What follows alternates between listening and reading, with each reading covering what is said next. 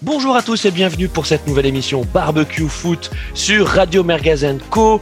On est hyper content de vous retrouver euh, pour parler de ce début d'Euro. Euh, on est quatre avec Marco Verbatim. Ça fait un petit moment, Marco, que tu n'étais pas parmi nous. Comment ça va? Euh, Salut Christophe. Écoute, ça va très bien. Je suis content d'être à nouveau parmi vous pour débriefer un petit peu ce début d'Euro en mode merguez en mode merguez, mon, Marco, parce qu'il va falloir aussi qu'on parle de, de, l'Italie hein, et de, de, Marco Verratti. Euh, hein, tu nous raconteras un peu s'il a été le sauveur hein, de, de, l'Italie et, ce que. Ce que, ce que de l'autre côté des Alpes on a pensé de, de, ses prestations. Euh, on a également Carlos Miser, Carlos Miser qui, ça y est, maintenant t'es un, es un pilier hein, de, de Radio Co. Bonjour à tous, bonjour aux éditeurs, bonjour Christophe, bonjour à Eric et Marco. Bah oui, oui, commence à avoir sa, petite expérience sur le podcast, c'est bien. c'est ça, non mais t'es notre... Euh, oui, bah, c'est ça, t'es notre référence, t'es notre référence à nous, le vieux. Euh, Carlos. le vieux. Super. Et, euh, et pour finir, on a Eric, Eric Dimago, pardon, dont c'est la deuxième apparition. Salut Eric. Bonjour Christophe, bonjour à tous. Et oui, j'étais pas venu depuis PSG Barça, il me semble. Donc maintenant, ça fait un petit peu, un petit peu plaisir de revenir pour l'Euro maintenant. Parfait les amis. Bon écoutez, on va euh, on va entrer dans le vif du sujet euh, tout de suite. Hein. Euh, allez au, au débeauté comme ça, Marco. c'est quoi ton sentiment après après cette phase de poule là sur ce début d'Euro? Alors moi, mon, premier sentiment sur ce début d'Euro, c'est alors je ne sais pas pour vous, mais je, perçois de grandes disparités au niveau de, la qualité moyenne des rencontres. C'est-à-dire que des fois, c'est le feu, ça joue à donf et c'est assez plaisant. Et d'autres fois, on s'emmerde beaucoup. Euh, tu sens que le vrai euro, il n'a pas encore réellement commencé. Euh, il y a bon, alors il y a des, déceptions, des satisfactions, on va en reparler. Hein. Euh, mais, moi, j'ai surtout une impression de, niveau assez disparate en fait sur ce début d'euro. bah ok, merci, merci mon Marco, c'est efficace. Carlos, toi aussi, c'est quoi ton, ton, sentiment général sur ce début d'euro? Ah, je dirais un peu pareil que Marco. j'ai un peu l'impression que les équipes ont fini leur préparation. Alors, il y avait les petites équipes, on savait qu'elles allaient, comme comme l'Écosse, ils n'allaient pas forcément passer la, phase de groupe, mais euh, pour les grosses grosses équipes, j'ai un peu l'impression qu'ils ont fini leur préparation avec ces matchs de poule. Euh, on a vu des gros trous d'air, euh, bah, par exemple l'équipe de France, l'Allemagne, où tu peux, comme dit Marco, avoir des super matchs d'un côté et avoir des purges de l'autre. Et, euh, et puis effectivement, après le système des poules, on en reparlera un peu plus tard, mais le système des poules fait que t'as pas forcément une, excitation, euh, tu sais que tu vas normalement passer, et euh, on va dire que le vrai euro va commencer à partir de, de demain avec euh, justement ces matchs d'élimination directe. Merci mon Carlos. Eric, pour compléter? Bah non, je suis un peu sur le sentiment général. C'est vrai que depuis qu'il y a l'Euro à 24, maintenant avec les meilleurs troisièmes, on est qualifié. Donc 16 équipes qualifiées sur 24, c'est-à-dire que l'équipe de France, même le Portugal et la France, on a vu qu'à la fin du match, ça jouait le 2-2 parce que tout le monde était qualifié. Donc là, ils sont un peu en train de se mettre en route et dès les huitièmes de finale, euh, là on a des grosses affiches directement, donc ça va être ça va être pas mal en effet. Mais c'est vrai que là, on a l'impression qu'ils finissent leur préparation, que la saison elle a été longue, elle a commencé en retard et du coup les joueurs, euh, là on a pas mal de blessés en équipe de France dernièrement, donc euh, donc voilà. Euh, bah, écoutez les gars, merci. Moi, je, suis assez d'accord avec vous. Euh, je, je, disais juste avant le juste avant l'enregistrement que on avait l'impression en fait d'assister à la Ligue des Nations. Tu sais qu'en fait ce, cette phase de poule c'était une Ligue des Nations. Il y a des belles affiches. Il y a des beaux matchs. On a envie de voir les matchs. Mais ensuite, tu sais, euh, bah au bout de 90 minutes, tu as ce sentiment de ouais, ok, ok, ouais, d'accord. Tu vois, c'est c'est euh, est-ce que est-ce que les équipes étaient à fond? Est-ce qu'elles avaient la possibilité d'être à fond? Moi, je, trouve que c'est c'est intéressant ce que vous dites sur sur le niveau physique. Euh, voilà, c'est des questions qui se posent beaucoup, par exemple en, en NBA aux États-Unis, sur sur des joueurs qui euh, qui euh, enquillent les matchs euh, au-delà du, du raisonnable. On a on a le sentiment que avec le, la reprise dans dans la plupart des championnats européens du Covid, euh, enfin des, des championnats après le Covid en décalé, il n'y a pas eu vraiment de, de, de trêve estivale, il n'y a pas vraiment de préparation. Donc là, on a on a des joueurs, en tout cas parmi le, le, top européen, euh, qui en fait depuis euh, quasiment juin de l'année dernière, tu vois, jouent, jouent sans discontinuer. Donc ça c'est certainement ressenti. Et puis bon, Carlos, oui, tu as raison. Hein, le vrai euro, il commence maintenant. Hein, ça y est, les matchs à l'image directe. Maintenant, il y a de l'enjeu. Hein, il n'y a plus de calcul. C'est ça, c'est-à-dire que là, c'est qui tout double. on voit, voit les tableaux. Euh, alors si l'intérêt de, ces matchs de poule, c'était un peu de, pouvoir euh, euh, mettre en place le tableau final pour éviter certaines, certains matchs, comme éviter la, Belgique. Les premiers matchs, c'est quand même c'est quand même avantageux. vaut mieux jouer la Suisse que la Belgique pour l'équipe de France. Mm. Mais de toute façon, là, il va falloir passer. Quoi. On sait que maintenant, ça va être des matchs, euh, des matchs, des matchs en, jeu, des matchs à tension. Donc, euh, non, ah, bah, c'est bien. Bah justement, mon Carlos, donc on, va parler des huitièmes, mais avant ça, on va euh, revenir un peu sur sur sur chaque poule. Euh, voilà, euh, voir un peu quels ont été nos, nos, coups de cœur, le, les surprises hein, de, de, ces poules, parce qu'il y en a eu quand même quelques-unes. Hein, on s'est on s'est quand même régalé. Hein. Euh, il faut pas s'arrêter à notre impression mi-figue mi-raisin. C'est juste que on attendait cet euro. Hein. Je pense qu'on était tous comme ça. On avait tous mis notre mois de juin en disant ouais c'est l'euro. Euh, ça fait un an qu'on qu'on y pense et voilà euh, on, on, a, on espérait en tout cas sur certains matchs autre chose. Je vous propose qu'on attaque avec le groupe a. Euh, le groupe A qui était euh, donc le groupe de l'Italie. Donc on a euh, l'Italie qui termine première, Pays de Galles qui termine second, et ensuite donc la Suisse troisième, donc qui va rencontrer l'équipe de France, et la Turquie bonne dernière avec aucune victoire. mon, Marco, toi je sais que l'Italie, hein, forcément, t'as as, séduite, mais tu nous disais attention, hein, ne pas trop s'enflammer sur l'Italie. Euh, ils ont montré de belles choses, mais ils n'ont pas eu non plus beaucoup d'adversité sur, ce, sur, ces, poules. Ouais, ouais exact. Euh, pour moi, l'Italie. Euh, alors, en règle générale, je me méfie toujours un petit peu quand des, quand des nations commencent des tournois pied au plancher. Ça, en général, tu ne dures pas forcément 3-4 semaines euh, à fond comme ça. Il y a tout le temps un petit trou d'air. Euh, bon, pour l'équipe de France, du coup, ça, ça, semble être un petit peu l'inverse, donc c'est plutôt rassurant. Mais les nations type Italie, euh, Pays-Bas, etc., euh, qui commencent vraiment euh, à fond, tu te, tu te poses la question du sur-régime, en fait. Tu te dis, bah, peut-être que ça envoie du pâté un petit peu trop tôt, et c'est tant mieux, hein, c'est débridé, il y a du spectacle, on, se régale. Mais bon, déjà, ces équipes-là ont rencontré pas grand monde pour le moment. Hmm. ça va, les choses sérieuses arrivent, et là, on va, bah, on va très vite savoir. Hein. Mais pour, pour moi, il va y avoir un plafond de, un, un plafond de verre au niveau des quarts de finale et les équipes euh, type euh, Pays-Bas, Italie, euh, Angleterre, à mon avis, on, va vraiment les, étalonner à ce moment-là. donc ok, donc quand même avoir un peu de réserve sur sur sur l'Italie. la jolie surprise de ce groupe, mine de rien, c'est le Pays de Galles. Euh, qui, qui a montré en tout cas un tout autre niveau de jeu que celui qu'on avait pu voir contre l'équipe de France en match amical. Match, on rappelle, qui était tronqué parce qu'il y a eu quand même l'expulsion en première mi-temps d'un Gallois. Euh, et, euh, et, en fait, le Pays de Galles nous a montré un, un collectif plutôt bien huilé. Euh, alors qu'on attendait plutôt sur euh, les individualités, enfin l'individualité, Gareth Bale qui, même s'il est plus au zénith hein, de, de, de, sa forme, reste quand même un, joueur majeur. Mon, mon Eric, t'es d'accord, euh, d'accord avec ça? C'est la jolie surprise de ce groupe, le Pays de Galles? Ouais, complètement. Bah, surtout qu'ils avaient fait, euh, il me semble, demi-finale en 2016. Ils battent la Belgique, ils font demi-finale. Donc euh, maintenant, ils revenaient. Et t'as l'impression, euh, pareil, Gareth Bale peut laisser autant qu'il veut. Ramsey, pareil, ça c'est dans les Juventus. Bon, il a pas fait grand-chose.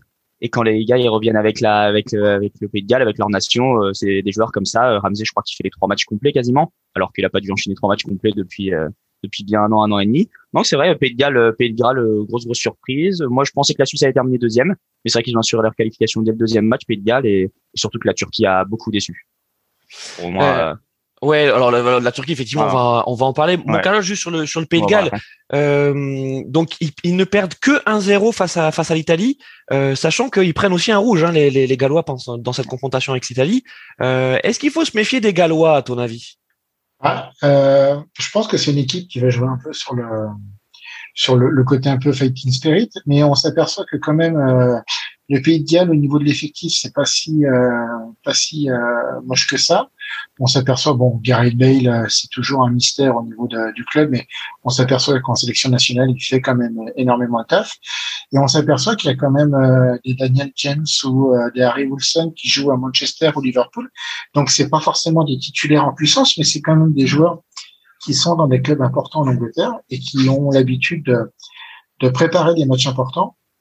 Euh, c'est pas c'est pas des joueurs qui viennent de deuxième ou troisième division comme on avait euh, les années auparavant.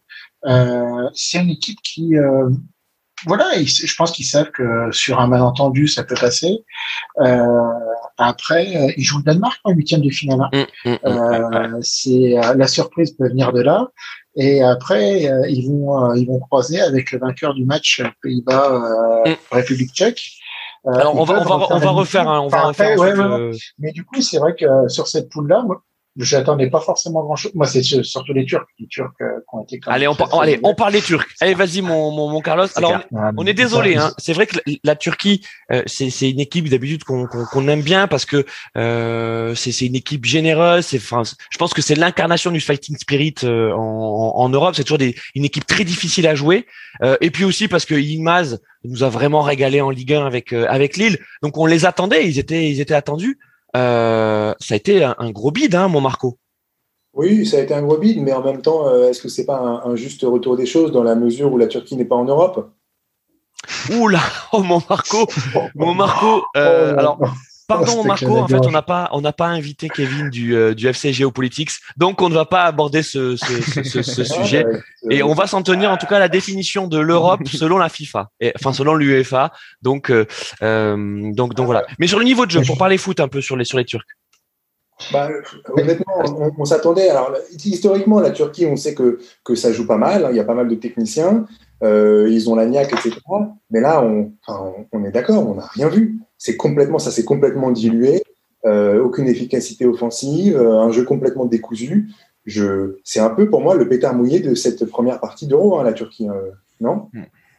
Carlos, j'ai un peu l'impression aussi qu'on a qu'on a surévalué parce qu'on connaît Ilmaz du championnat, enfin qui a fait une très belle saison à Lille, mais quand tu regardes le reste de l'équipe, euh, non, attends, attends, c'est fort. Hein. Moi, j'ai un... ouais, quand même. Ah, c'est fort. Hein. Sur le papier, c'est fort, hein. n'est-ce pas, mon Eric? Oui, mais sur le papier, sur le papier, c'est fort. Mais, mais surtout au niveau de la défense. Sincèrement, sincèrement, quand tu regardes les matchs qu'ils ont faits, c'est pas possible. Enfin, il y avait qu'un qu'un attaquant de pointe. Ah oui, non. Ça, en plus, il Ilmaz courait dans tous les sens. Il avait aucun ballon.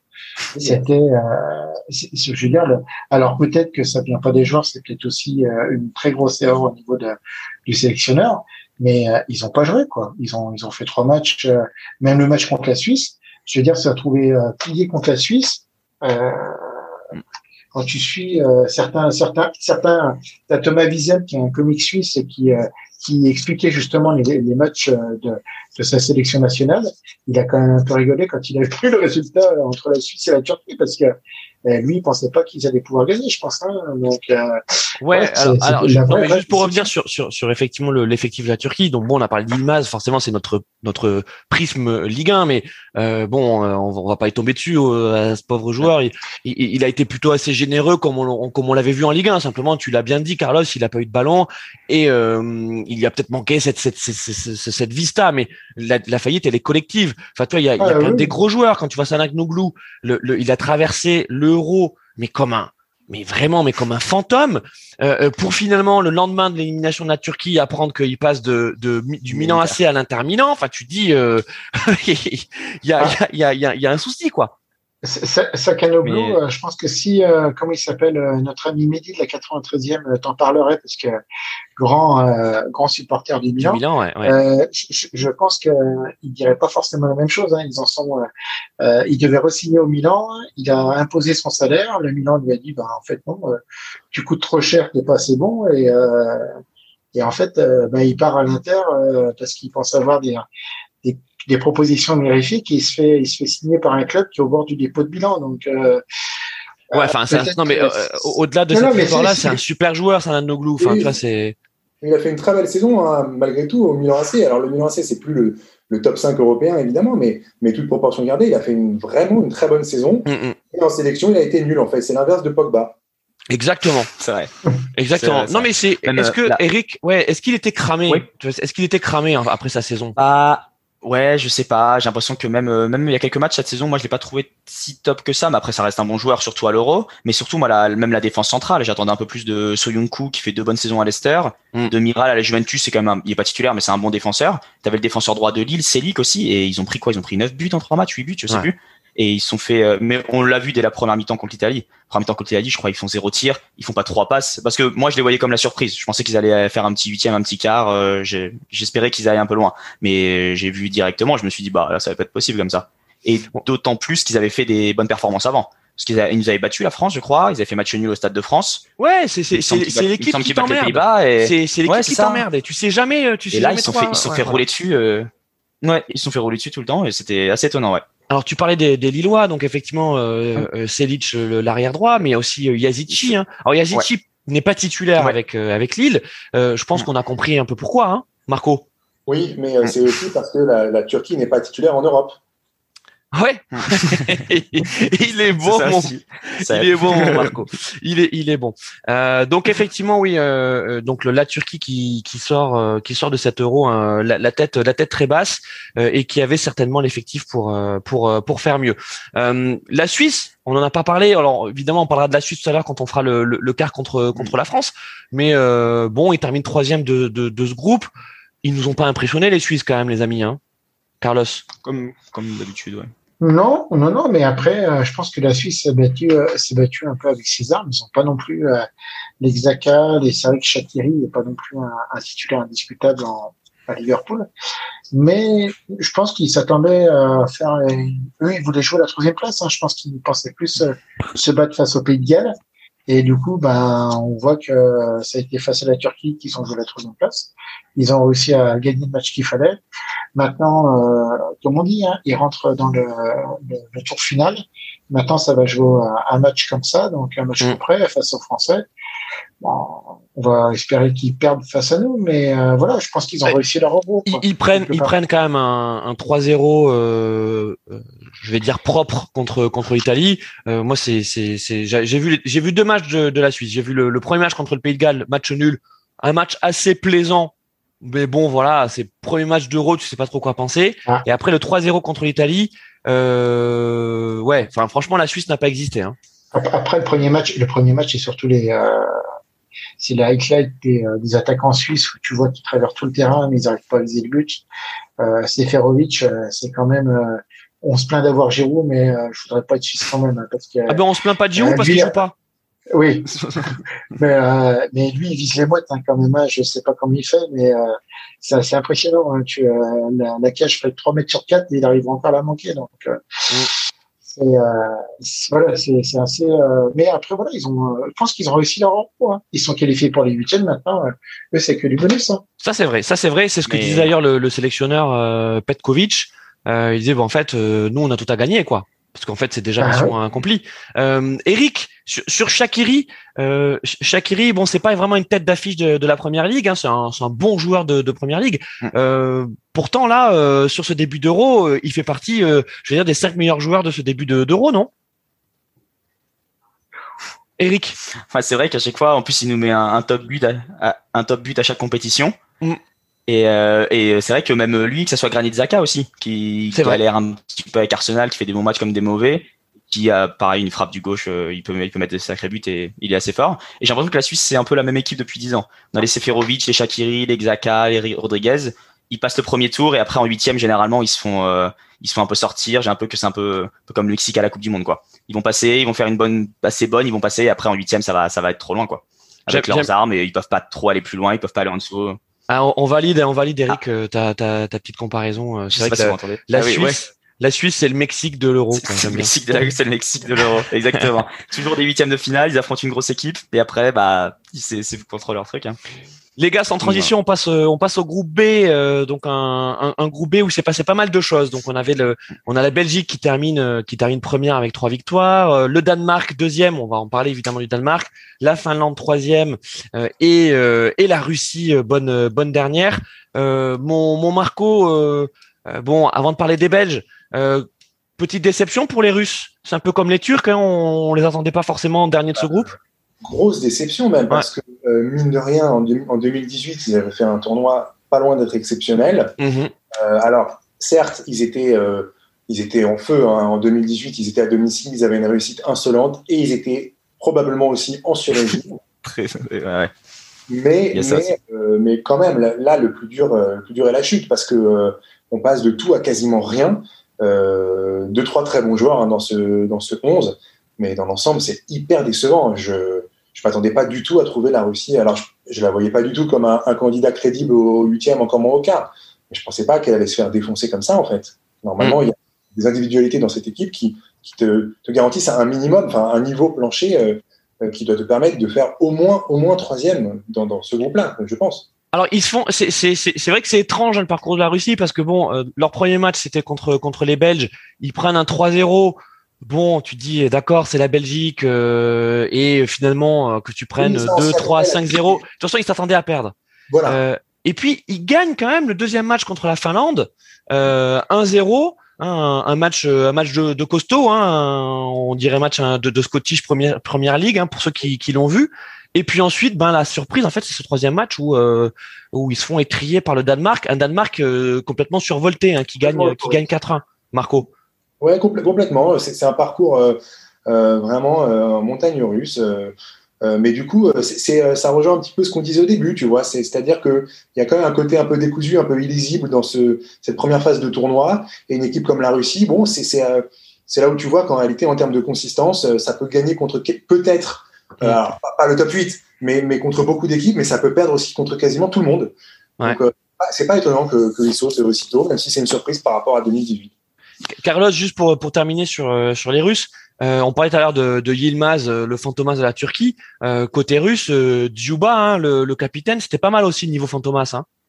Bah, oui, non, mais c'est surtout, je, je pense en fait, quand on regarde, comme tu disais, le, l'aspect général du groupe, c'est bon, la Belgique avec 9 points et tous les, tous les autres pays avec 3 points. Et je pense que la Russie s'est vu qualifier euh, plutôt euh, le fait d'avoir gagné contre la Finlande. Ils se sont dit, c'est bon, on a assuré notre place en huitième. Et le dernier match est, pas digne d'un match international. Quand tu, euh, mm. bon, alors après, le, le, problème du Danemark, c'est encore un autre problème parce que vu ce qu'ils ont connu au premier match et euh, je pense qu'il y a eu, euh, il y a eu contre-coup deuxième match et troisième match, la révolte, la révolte qui se met en place.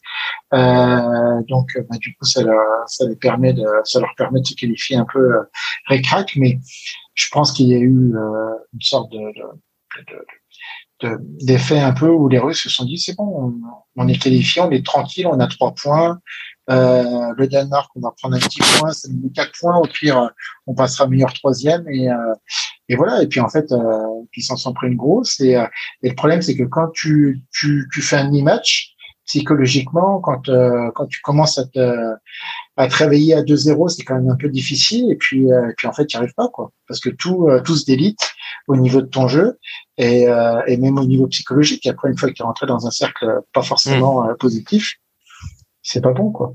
Bon, on va, on va, on va, on va en rester là sur sur la Russie et, et la Finlande. Hein, euh, désolé s'il y a des Finlandais euh, qui, qui, qui nous écoutent, mais bon, voilà, euh, termine troisième et c'était pas suffisant pour euh, pour être qualifié pour les huitièmes. On va on va se concentrer plutôt sur le, le Belgique et la Belgique pardon et, le Danemark. Euh, Eric sur sur le Danemark, bon forcément il y a un côté, je vais dire un peu émotionnel hein, avec le Danemark puisqu'il y a, il y a ce, ce, malaise d'Eriksen qui mm voilà qui, qui, a tenu en haleine euh, toute la planète foot et, heureusement donc les, les nouvelles sont, sont, sont, depuis bonnes. Mais c'est vrai que euh, voilà pendant une bonne demi-journée on s'est vraiment demandé euh, dans, quel état il, il était. Et les Danois donc en plus c'était donc le premier match contre la Finlande avaient dû rejouer en fait le soir même euh, contre euh, contre la Finlande avait perdu contre la Finlande. Euh, donc on peut se poser des questions aussi sur sur l'opportunité de rejouer ce, ce, ce, match ou pas. Et puis finalement euh, ils nous ont ils nous ont complètement émerveillés. Donc on va pas parler du match contre contre la Belgique parce que bon les Belges ont été au-dessus de ce groupe. Mais ils viennent étrier la, la, la Russie. Donc que vaut ce Danemark mon Eric? Bah en plus déjà avec le traumatisme euh, déjà de fait de perdre Eriksen, en plus de rejouer, on sait pas trop ce qui s'est passé d'ailleurs parce qu'on sait pas vraiment s'ils avaient, s'ils avaient, on dit que Eriksen les a appelés, leur dit qu'ils allaient bien, mais on sait pas trop si l'UFA derrière aussi a un peu joué le, mm. le, rôle, mais surtout qu'ils ont perdu leur meilleur joueur. C'est pas seulement le traumatisme d'un joueur, euh, c'est vraiment souvent leur meilleur joueur, c'est un, un, super joueur, et de les voir gagner comme ça dans un, bien vraiment un concours de circonstances parce que pour se qualifier avec trois points en étant deuxième, faut qu'il y, a, qu'une seule chose, faut que tout le monde gagne entre eux, le deuxième, troisième et quatrième. Mm. Et du coup, bah, avoir ça, avoir ça pour Danemark, franchement, c'est sympa. Et en plus, gagner contre le, euh, affronter le Pays de Galles après, qui est un des plus prenables dans les huitièmes. Je pense que ouais, moi je, je serais content Danemark. J'ai pas vu énormément de matchs de ce groupe euh, de ce groupe B personnellement. J'avais pas vu en direct euh, quand Eriksen est tombé, mais bon, j'en ai entendu, j'ai reçu tout après, j'ai vu ça directement après. Mais j'ai pas vu trop de matchs, mais j'ai vu coup la Belgique un peu au-dessus, vraiment au-dessus, même avec un super Lukaku et, et Danemark. Super content pour ce dernier match en tout cas. Mm. Euh, Marco, donc pour, pour, pour rester sur le sur le Danemark, donc il y a forcément euh, l'histoire euh, aussi de cet euro, de ce début d'euro, donc du, du remplaçant hein, d'Eriksen qui s'appelle Mikkel Damsgaard, qui est un jeune joueur de, de, de 20 ans et qui joue à, à Gênes on en parle un peu en Italie. Hein. C'est, un bon petit joueur de, de Serie A, c'est un bon espoir. Mais c'est vrai que ce qu'il nous a montré, en tout cas euh, euh, sur euh, sur sur ce début d'Euro, donc en prenant la place d'Eriksen, c'est, c'est fantastique. C'est, c'est la belle histoire ce début d'Euro? Oui, exactement. En fait, c'est le genre de, bah, c'est un bon petit joueur comme tu l'as dit. Euh, Christophe. En fait, c'est le, le gars qui sort un peu nulle part, euh, qu'on n'attendait pas parce qu'il n'était pas censé jouer, tout simplement. En fait, il a, profité de circonstances euh, assez malheureuses, même si, comme tu l'as dit, ça s'est heureusement bien terminé. mais oui, c'est bah, un espoir danois. À, voir s'il va confirmer. c'est ça, c'est un bon petit joueur. après, il faut aussi être un petit peu tempéré dans la mesure où le parcours du Danemark, à cause de ce qui s'est passé, mm. tu vois, ça, ça il y a eu un surplus de motivation de la part des coéquipiers de, de Christian Eriksen.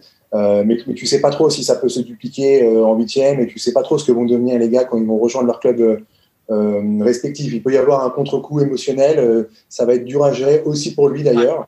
Donc, euh, mais, mais oui, en attendant, oui, je suis d'accord avec toi. On peut dire que c'est la, la, belle histoire de, de ce début d'Euro. Euh, bon et pour pour euh, j'ai dit que je terminais sur le Danemark mais mais je voulais dire un dernier mot parce que moi il y a un joueur vraiment que que j'adore en Danemark c'est c'est Pierre-Emile Hochberg le le milieu de, de Tottenham.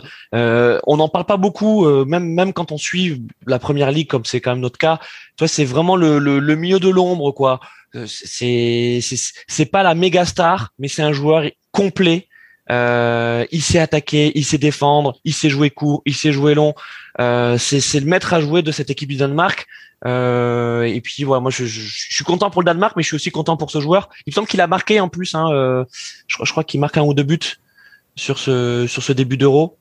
Euh, il avait manqué le penalty, je crois, face à face à la Finlande en plus. Ouais. Penalty manqué depuis. Il avait quand même. Euh, ouais. Donc, euh, donc, euh, donc voilà les amis à suivre, euh, à suivre donc ce, ce, cette équipe du Danemark. Et puis, bah, terminons sur sur la Belgique. Euh, mm. Bon, ils sont dans les favoris hein, depuis le début. Ils sont dans, les favoris. c'est la première nation FIFA depuis depuis plusieurs années. Ils aiment bien le rappeler, hein, dire que c'est la première nation FIFA, blablabla. Bla, bla, bla, ils nous sortent ces violons.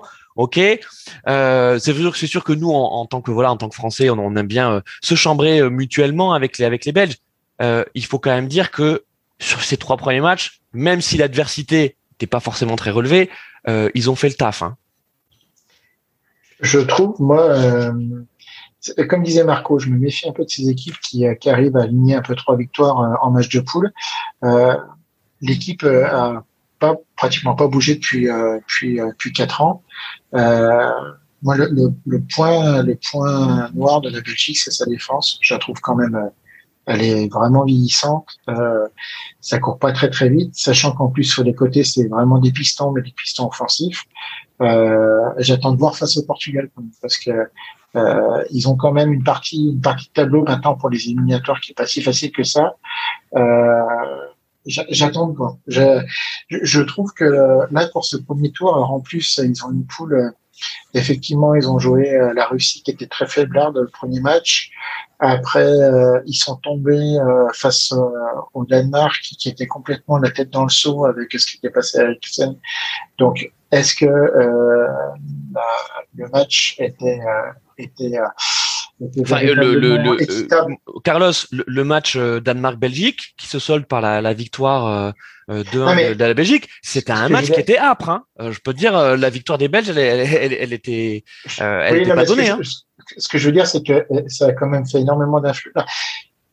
Euh, les, les, conditions en fait de la poule font que, euh, comme dit Marco, j'attends vraiment de voir les huitièmes. Je, le, le, premier match face au Portugal va vraiment être un révélateur pour les Belges. S'ils le passent très facilement, oui, ça va être un gros, euh, un gros favori pour les victoires finales. Mais euh, il va falloir qu'ils soient pas trop imbus d'eux-mêmes, euh, que Courtois dise pas oh là là, on monopolise la balle, on a le meilleur football, mais on va perdre. Euh, il va pas falloir qu'ils leur fassent ce coup-là, quoi, les Belges. Je suis pas contre les Belges, hein, mais il va falloir qu'ils se méfient d'eux-mêmes, quoi. Surtout ça. Et, et, Eric, Eric, ouais. on, on, franchement, enfin, autant en 2018, on, on peut clairement parler d'arrogance de la part des Belges. Euh, mais ils ont compris la leçon là. Enfin, moi j'ai le sentiment en tout cas que. Ouais, moi je pense. Hein, on est d'accord niveau communication, euh, c'est autre chose. Je suis confiant, je suis confiant pour eux. Bah, ils ont un super Lukaku déjà que je trouve en dehors, qui a l'air d'être un super gars à côté de ça en plus, qui fait une super saison et tout. Ils retrouvent De Bruyne qui avait commencé blessé avec la finale. Ils retrouvent Eden Hazard un petit à petit avec ça se reviendra pas jamais le Dan Hazard de Chelsea, mais il a quand même joué un peu. Ils ont un excellent hasard, mais mais c'est pas Eden. C'est son frère. C'est son frère. Ouais, qui joue piston d'ailleurs aussi, mais très offensif. Et euh, mais le problème de la Belgique, c'est qu'ils ont le, le, parcours le plus dur là par contre, parce que Portugal, s'ils gagnent, c'est vainqueur de Italie-Autriche, et après bah demi-finale, c'est un gros, et voilà. Donc là, ça va être des gros jusqu'au bout. Ils ont pas un huitième pour se mettre en bouche, c'est directement le Portugal.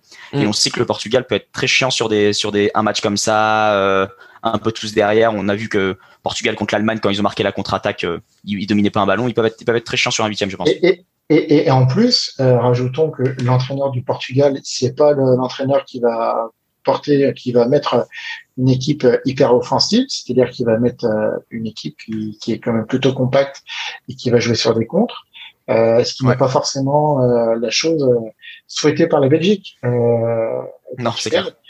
Ils, ils, ont la capacité à faire le dos rond et à pouvoir contrer très vite, très fort. je pense que la Belgique, il va falloir qu'ils se méfient par rapport à ce match-là les matchs de poule, c'est toujours un. On peut se dire oui, allez, on va jouer la victoire, on peut se découvrir derrière, et c'est des matchs qui peuvent être profitables pour la Belgique. Les matchs à élimination directe, là, euh, comme comme disait euh, Eric, le premier match face au Portugal va vraiment être euh, un gros test pour eux. Mm. Les gars, on passe, les gars, on passe au groupe C. On passe au groupe C, euh, donc avec le, les Pays-Bas qui terminent euh, qui terminent premier, avec euh, eux aussi trois trois victoires d'affilée. L'Autriche deuxième, l'Ukraine troisième qui donc est qualifiée en huitième, et la Macédoine du Nord bonne dernière avec trois victoires. Donc je vais pas vous demander ce que vous pensez de la Macédoine du Nord parce qu'on s'attendait à aller voir cette place-là et, et voilà c'était c'était on va dire une belle expérience pour eux. en revanche, on, on peut s'attarder sur euh, sur ce sur, les deuxième et troisième de ce groupe avant de parler des Pays-Bas, Autriche, Ukraine, qui nous ont fait plutôt euh, une belle impression hein, sur, euh, sur sur ces poules. Hein, mon, mon, mon Eric. Ouais, clairement. Alors moi, l'Ukraine, j'ai vu. Euh, je n'entendais pas avoir un super match, mais j'ai lancé Ukraine Macédoine du Nord. Mm. J'ai passé un super moment devant le match. Ça a lancé des deux côtés. La Macédoine est revenue en deuxième mi-temps. Euh, franchement, un super match. Après que l'Ukraine soit revenue contre les Pays-Bas et perdu à la fin. Mais je m'attendais pas à ce qu'ils perdent contre l'Autriche le dernier. Je pensais vraiment les voir terminer deuxième. Et bon, tout le monde est qualifié, donc au final, c'est pas mal. Et franchement, ce groupe C, ouais, un groupe, un groupe qui joue. Même la Macédoine, je trouve qu'ils ont pas, ils ont pas démérité. Ils savaient déjà qu'ils allaient perdre, donc euh, dans l'idée, tu pars en espérant faire un ou deux points. Quitte à faire ça, autant jouer au football. Et je trouve qu'ils ont pas si mal joué que ça au mm. football. Et c'était un plaisir de, de, voir leur match. Et euh, Marco, l'Autriche, euh, l'Autriche, c'est pas mal. Hein on, on s'attendait pas à ça. Hein ouais, l'Autriche, c'est pas mal. Après, le, le positionnement d'Alaba, moi, je le trouve un peu euh, suspect parce qu'il est, en, il est en défense. Euh, bon, c'est le taulier, hein, euh, mais je trouve qu'il serait mieux utilisé un petit peu plus haut. Euh, bon, après, l'entraîneur, c'est ce qu'il fait ça joue, ça joue assez bien. Je suis d'accord avec toi. Et il euh, sait tout à la bas, à la bas, il sait tout faire. Hein. Franchement, il sait tout faire. Oui, mais justement, il sait tout faire, mais à la limite, pour, défendre, tu vois, tu, tu, trouves tout le temps des bourrins dans une sélection pour faire le taf et pour rien lâcher et pour avoir quatre poumons et pour harceler les mecs. Mais, mais comme il sait tout faire, c'est vraiment un crack, utilise sa créativité un petit peu plus haut sur le terrain. Moi, moi intuitivement, c'est ça que je me dis quand je, je, hmm. je, me dis c'est un peu un gâchis. Mais bon, euh, écoute, ils sont qualifiés, ils ont, ils ont fait leur match, euh, c'était loin d'être dégueu, mais pareil, euh, tu sens que ça va pas, ça va pas aller beaucoup plus loin que le hmm. Ouais, disons que euh, là tout à l'heure on parlait de, on parlait du Pays de Galles euh, où on a grosso modo hein, dans, dans cette équipe quand même plutôt des, des bons joueurs de, de première ligue, tu vois donc des, des joueurs solides. Là c'est vrai qu'en Autriche tu as l'impression que à côté des des des des des, des, 3-4 très bons joueurs, des Arnautovic, des Sabitzer à là-bas, tu as un peu des joueurs de seconde zone quoi. Hein. C'est ça mon Carlos? Oui, bah, c'est des joueurs qui jouent tous euh, quasiment en Allemagne euh, et euh, dans des équipes qui sont quand même plutôt voilà, euh, qui sont pas dégueulasses non plus, mais mais voilà, mais c'est que c'est comme le Pays de Galles, c'est vraiment des équipes qui sont similaires là-dessus. voilà, c'est pareil, c'est comme le Pays de Galles, c'est comme la Suisse, ils ont réussi leur euro, ils ont Bah ils sont deuxième, hein, deuxième dans les Pays-Bas. Hein. Ouais. ouais. mais du coup après tu te dis là, tu, tu joues l'Italie en huitième. Mm. Voilà, tu as déjà passé ton premier tour. Tu es déjà tranquille, tu es bien, euh, tu as fait des beaux matchs. Euh, si tu gagnes l'Italie, enfin, c'est comme la Suisse euh, et le Pays de Galles, tu joues ton huitième, tu le gagnes, tu es super content. Tu le perds, tu dis, bon, c'est pas dégueulasse, on a déjà mm. fait le. Bon, et, et, et, les Pays-Bas, les gars. Mon, Carlos, les Pays-Bas. Bah, c'est la défense aussi. Moi, je trouve que. Oh là là, attends, t'es dur, t'es dur, hein. Oh là là, il est dur, Carlos. Ah, le, le, le but du jeu, le, vous vous souvenez du gardien quand même, ce qu'il lâche, euh, c'était sur le deuxième. Le, ah bah c'est pas un grand gardien, euh, oui c'est sûr. Euh, mm. Je veux dire derrière, il va pas falloir qu'il se, qu se prenne des, euh, des éclairs de, de génie, hein, parce que, enfin, je, je sais pas contre qui joue leur, euh, leur Attendez, je... euh, République Bah, les tchèque. Pays-Bas, République Ah, tchèque. Ouais. Ouais. Mais attendez, juste parlons, avant de venir sur les huitièmes, Ouais. parlons, parlons plutôt des poules. Euh, je trouve, je, je trouve que pour moi, alors ils ont une super attaque. Depay, il nous fait du Depay comme à Lyon, c'est-à-dire que quand il a envie de jouer, il joue. C'est c'est un très très très bon joueur. Il y a des fois il y a des trous d'air, tu te demandes ce qu'il fait. Euh, et euh, mais après voilà. enfin, attendez les gars, il faut quand même qu'on parle, il faut quand même qu'on parle de Wijnaldum. Mais oui, Parce mais que les- franchement, aussi. Ouais, alors De mais au Jong. milieu de terrain, mais au milieu De de Jong terrain, aussi, même, les deux. euh, de, de de Jong, terrain est de- fantastique. de- Oui, oui, mais c'est le meilleur. très les gars, je pense que Wijnaldum De Jong, c'est certainement euh, le meilleur, euh, la meilleure paire de ce début d'Euro. Hein. Euh, et en plus, on Ah a oui, eu depuis, euh, depuis le début d'Euro, je pense aussi. depuis le début d'Euro. Enfin, franchement, c'est c'est ça, ouais, récupère, clairement, clairement, ça attaque, ça oriente, ça temporise. Euh, Marco, euh, Mais, le euh, terrain de, Ah oui. de des Pays-Bas, c'est très bon. Incontestablement, c'est euh, c'est le, le terminal, enfin c'est la salle des machines la plus performante là euh, sur la première partie de l'Euro, cette paire néerlandaise. Mais euh, alors, je vais pas te dire que, enfin les deux c'est deux cracks, donc il y a pas de souci là-dessus, j'ai aucun doute. Néanmoins, on, on les attend face à un petit peu plus fort. Euh, et face à une équipe chiante, alors tu sais pas ce qui peut se passer, euh, mais, mais contre moi, ça c'est pas c'est pas le tirage, mais mais contre un Portugal qui, qui peut mettre Mm. Euh, le coffre-fort ou contre, euh, tu sais pas hein, ce qui peut se passer. Moi, euh, contre la France, je pense aussi que les Pays-Bas ils se font déglinguer. Enfin, il y a pas mal de configs où où ce- cette espèce de double pivot un peu magique là qu'ils ont les Néerlandais. je, pense qu'ils explosent, mais, mais ils sont les deux, c'est des cracks. Il n'y a pas de souci. Mais, il faut dire aussi que le calendrier qu'ils ont eu c'était un, c'était un petit peu la, la voie royale pour eux, tu vois. Donc il faut nuancer. Mais après, euh, Marco, le, le, le truc, on, on parlera après des- du tableau final, mais euh, je, je trouve que c'est quand même euh, une équipe qui euh, progressivement peut vraiment se mettre euh, dans la compétition au fur et à mesure là sur ce tableau final, et ça peut euh, des, des joueurs comme ça, si tu les mets en confiance, ça peut ça peut faire très très mal, quoi. ça peut faire très très mal de, de s'élancer comme ça dans les compétitions, et ça peut être une surprise, hein. ça peut être une surprise. Les gars, on arrive à la, à la moitié euh, avec maintenant ce, ce groupe D.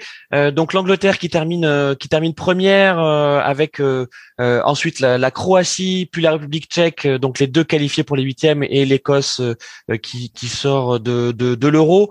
Bon, on va pas non plus épiloguer sur sur sur l'Écosse. Moi, j'ai vu un seul match de l'Écosse, c'était le le fameux Angleterre-Écosse hein, qu'on nous avait vendu, le la revanche de 96, etc. Je pense que c'est un des matchs les plus chiants que j'ai vu euh, depuis le début d'année euh, 2021. Je pense qu'on est tous d'accord, les, les, les, les gars. Euh, on va, un, un on va- super match en dehors de- du stade. Ouais, c'est ça, c'était un super match en dehors du stade, comme tu dis, Eric. C'était un, un super match de supporters, mais après à l'intérieur, euh, voilà, fallait voir euh, comment ça jouait. Euh, pareil sur, sur la République Tchèque, on, on- à part à part que Patrick Schick a, a mis un, un magnifique but. euh, Bon, je propose qu'on qu'on reste pas trop sur cette équipe parce qu'on on sait pas trop quoi en penser. Ils sont qualifiés, on, on verra bien en huitième. En revanche, je trouve que Croatie et Angleterre c'est intéressant parce que euh, les Croates, on nous les a annoncés euh, déclinants depuis leur finale euh, de Coupe du Monde en 2018 et on a vu que c'était partiellement vrai, Euh, mais que avec un Modric à 35-36 ans, euh, ben, il en a toujours, il a toujours sous le pied. C'est toujours un joueur incroyable, hein, mon Marco.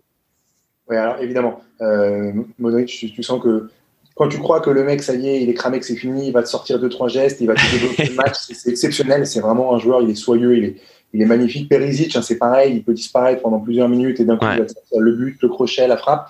Mais quand même, quand même, c'est pour moi, hein, le, le- la Croatie, c'est un petit peu une fin de cycle malgré tout, et je pense pas, je les vois pas aller très très loin. Honnêtement, Mm. déjà, bon, l'Espagne, on en reparlera un peu plus loin si tu veux, mais, mais le Croatie-Espagne, il va être très beau. Maintenant, c'est une opposition de style. Et On va en parler après. Je propose qu'on reste vraiment sur les poules. En tout cas, voilà, pour, pour conclure sur, euh, sur la Croatie, euh, il m'avait un petit peu inquiété au début.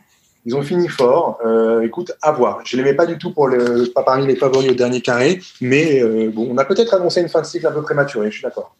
Euh, Carlos, sur, la Croatie, je sais pas si vous vous souvenez, en 2018, c'est pareil, c'était c'était assez poussif. Hein, c'était cette espèce d'équipe. T'as l'impression que plus tu l'appliques, plus tu l'appliques. En fait, derrière, elle va te revenir euh, avec un, un, un, revers de bâton encore plus fort. Même s'il manque Rakitic, hein, il manque Rakitic clairement dans cette dans, dans, dans cette équipe. Il a il a pas été remplacé. Euh, je, je, je, trouve que les Croates, euh, euh je les mettrais plutôt dans la, dans la catégorie euh, méfions-nous de cette équipe-là, un peu comme le Danemark. Tu vois, on sait pas trop où est leur vrai niveau. Euh, et puis, ça reste quand même les vice-champions du monde, hein, mon Carlos. Après, je, mais en fait, ce que dit, euh, ce que tu dis et ce que dit Marco, vous avez raison. Mais je pense qu'il y a aussi vraiment ce, terme de préparation quand une équipe qui est quand même entre guillemets vieille, euh, tu sais que tu vas, tu vas démarrer en, façon diesel, et tu sais que on, on, on, a beau y revenir au niveau de ces poules, le fait de prendre le meilleur troisième, ça te sécurise quand même un peu ta place au niveau des huitièmes. Donc je pense que euh, la gestion de la Croatie, c'était de dire on a une préparation qui est super courte, il va falloir qu'on remette tout le monde un peu à plat, euh, et des gens comme euh, euh comme Modric, il, il, va falloir le, le, gérer sur toute la compétition. Donc limite en poule, même s'ils sont pas forcément excessivement bons, ça va passer, on va passer, et après on va gérer. Et, euh, Parce qu'après, il y a du talent. Hein. Euh, on n'a on a pas parlé de, de Kramaric, de Kovacic, de Vralsko. Euh, bon. Il, il, faut, il, faut, simplement, il faut simplement passer euh, la phase de poule, hmm. chose qu'ils ont réussi à faire quand même euh, tranquillement. Euh, ils, ils sont jamais affolés, les Croates, ils s'appellent pas. Ils sont très intelligents dans leur gestion de jeu. il faut qu'ils gèrent un peu les, comment est-ce que je vais dire, les, les, le physique. Là, voilà, ils ont, euh, ils se sont mis en route. Euh, je trouve que c'était quand même beaucoup mieux euh, contre l'Écosse que le premier match contre la contre l'Angleterre. maintenant, on va voir. C'est une, enfin, ils se sont mis en route. Ils sont mis en route sur cette phase de poule. Eric, terminons sur sur sur l'Angleterre. Euh, et d'ailleurs, c'est ouais. pas mal de faire le parallèle entre entre la France et l'Angleterre. Donc, euh, tout comme la France, l'Angleterre termine première de son groupe, mais elle nous a pas montré grand chose. Euh, et on mettait les Anglais euh, parmi les favoris de cet Euro. Euh, après, après cette phase de poule, on sait plus trop quoi penser, hein, mon Eric. C'est vrai. Bah surtout que les Anglais, j'ai l'impression qu'ils ont toujours pas trouvé leur 11 titulaire. Premier match, Maguire, il est sur le banc. Southgate, on se demande ce qu'il fait. Sancho, il est en tribune. Après, on a euh, le super joueur de Leeds, euh, Phillips, milieu de terrain, celui qui fait, euh, j'ai l'impression que Bielsa l'a vraiment transformé depuis depuis deux ans là, et aussi Bukayo Saka, le jeune d'Arsenal, qui fait vraiment un super dernier match. Il est homme du match avec Grealish, ils font des super combinaisons, mais c'est pareil. L'Angleterre, j'ai l'impression que c'est la même chose depuis depuis tout le temps. Une grosse équipe, des gros jeunes, mais dès qu'ils arrivent en compétition, toujours un peu de déception. On sait jamais où les placer ils pourront, ils ont été en demi-finale en 2018, mais bon, c'était une demi-finale, vous n'avez pas affronté des grosses grosses équipes non plus. Mm. Et euh, je sais pas, je sais l'Angleterre, c'est vraiment, euh, ça pourrait aller en finale comme ça a été maintenant que je serais pas surpris. C'est vraiment l'équipe où je ne saurais pas vraiment où la situer euh, aujourd'hui. Et puis euh, Marco, il y a aussi le, le débat Harry Kane, hein, donc le, le capitaine euh, de, de, de, de, cette équipe qui euh, qui, qui, traverse bah, ce, ce, début d'Euro aussi. Pareil, hein, on est toujours dans les fantomas, mais je pense que Harry Kane, on peut lui donner hein, la carte fantomas. Oui, complètement. Vu le niveau attendu de ce mec, son niveau, bah, son, son, vrai niveau, hein, son niveau réel euh, en championnat, c'est l'une des plus grosses déceptions de cette première partie d'Euro.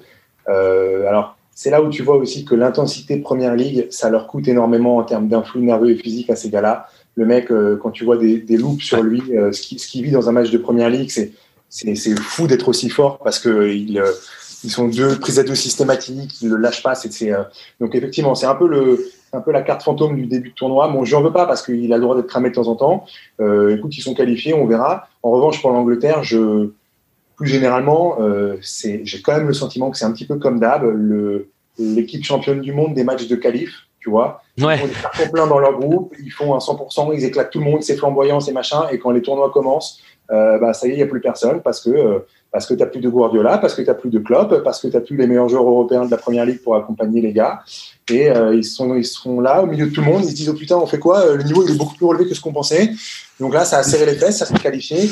Mais franchement, contre l'Allemagne, qui est pas flamboyante non plus, on en reparlera, euh, je donne pas cher de la peau des Anglais, pour être tout à fait honnête.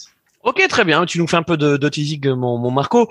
Euh, on passe donc au groupe E euh, avec donc la Suède qui termine qui termine première, euh, l'Espagne euh, qui est seconde avec donc une victoire et deux nuls, euh, la Slovaquie troisième et ensuite la Pologne bonne dernière. je vous propose justement qu'on parle de, de, la Pologne parce que pour le coup l'élimination de la Pologne à ce à ce stade, bah c'est une grosse surprise hein, parce que bon ils ont vraiment rien montré et, là on, va rester dans, la série des, des fantomas. Lewandowski, bon, il, il était rôti, hein, Eric. Alors Roti, je sais pas, il a quand même fait un bon match à la fin, mais c'est vrai que depuis le début, c'est pas non plus, c'est pas non plus stratosphérique, bah, ce qu'il devrait apporter. Après, c'est vrai qu'en Pologne, il est quand même un peu tout seul aussi. Il n'y a pas non plus de grands grands joueurs. Ça, c'est les internationaux qui n'ont pas grand monde dans leur sélection. Mais euh, la Pologne, c'est marrant parce qu'on en parle là comme éliminé. Mais s'il y avait 2-2, je crois, jusqu'au bout, et s'il marquait le but du 3-2, au final, ils se sont pris un but, il pouvait être qualifié en tant que deuxième. Donc c'est vrai qu'avec les meilleurs troisièmes, euh, ça change complètement une physionomie d'équipe. Mm. Mais oui, non, c'est vrai que bah, Lewandowski, je l'ai pas trouvé aussi fantomas que par exemple Harry Kane ou que des joueurs comme ça depuis le début. Mais c'est vrai que c'est pas non plus un grand euro pour sa part, c'est sûr.